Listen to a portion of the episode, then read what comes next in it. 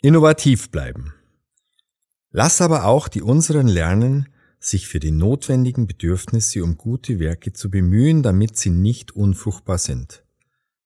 Titusbrief, Kapitel 3, Vers 14. Schätze finden und Segen sein. Lernen ist wie Rudern gegen den Strom. Hört man damit auf, treibt man zurück.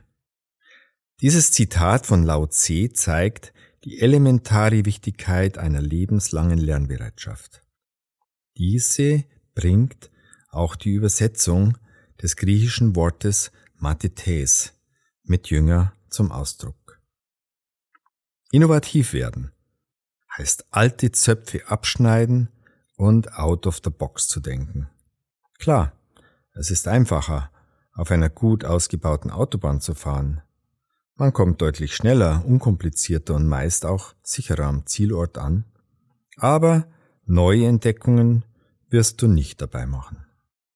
Sei es, dass die Konkurrenz, der drohende Umsatzrückgang oder ein anderer Grund einen dazu treibt, auf die Suche zu gehen, es ist immer eine hochspannende und wertvolle Aktion. Innovativ bleiben ist meist schwieriger als innovativ werden.